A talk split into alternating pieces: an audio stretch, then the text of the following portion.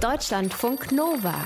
Das perfekte Buch für den Moment, wenn du dein Leben verändern willst. Das Telefon klingelt viermal. Stille. Einmal. Stille. Dreimal. Stille. Richard. Nur er kennt den Klingelcode. Eduard horcht in den Hörer seines altmodischen Wählscheiben-Festnetztelefons. Eduard behauptet gern, dass er das nur hat, weil er es schick findet. Wer Eduard kennt, weiß, dass das nicht stimmt. Richard kennt Eduard.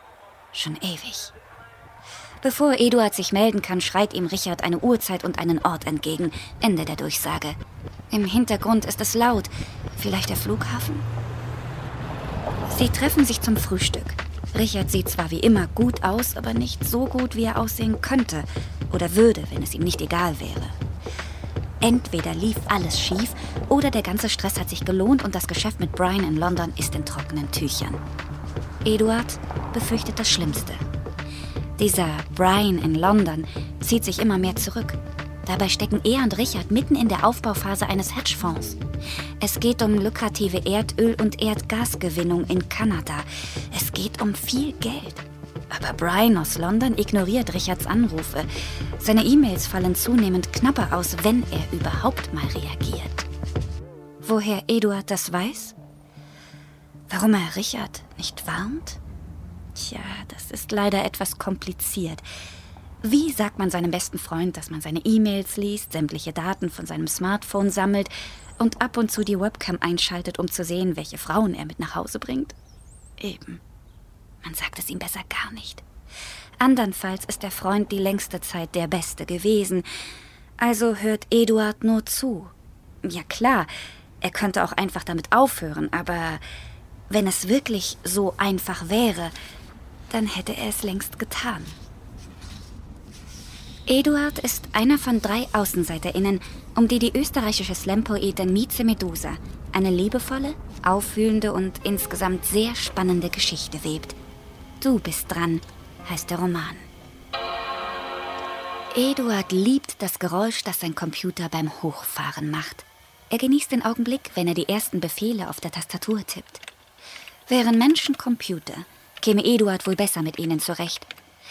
Da Menschen aber nur Menschen sind und dann auch noch so doof, sich überall mit smarten Geräten zu umgeben, deren Gefahren sie ignorieren, kann er nur Verachtung für sie aufbringen.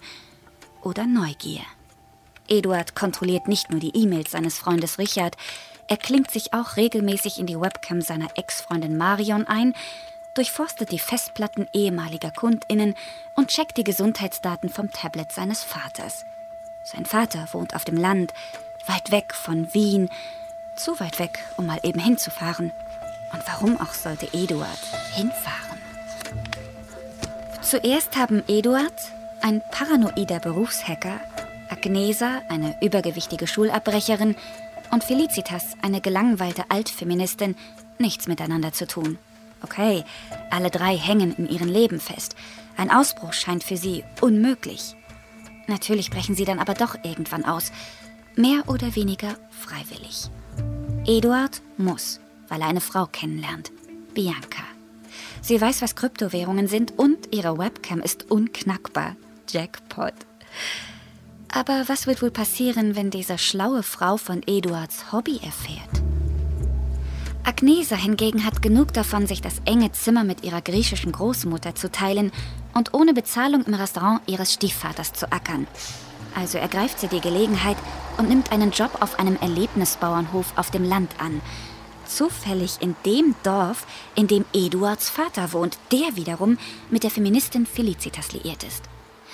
Und Felicitas fragt sich bei jedem Treffen mit der Dorfgemeinschaft, was eigentlich aus ihrem Kampf geworden ist.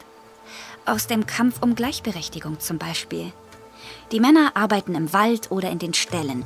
Die Frauen kriegen Kinder und tauschen Backrezepte aus. Heute wie damals. Felicitas ist wütend.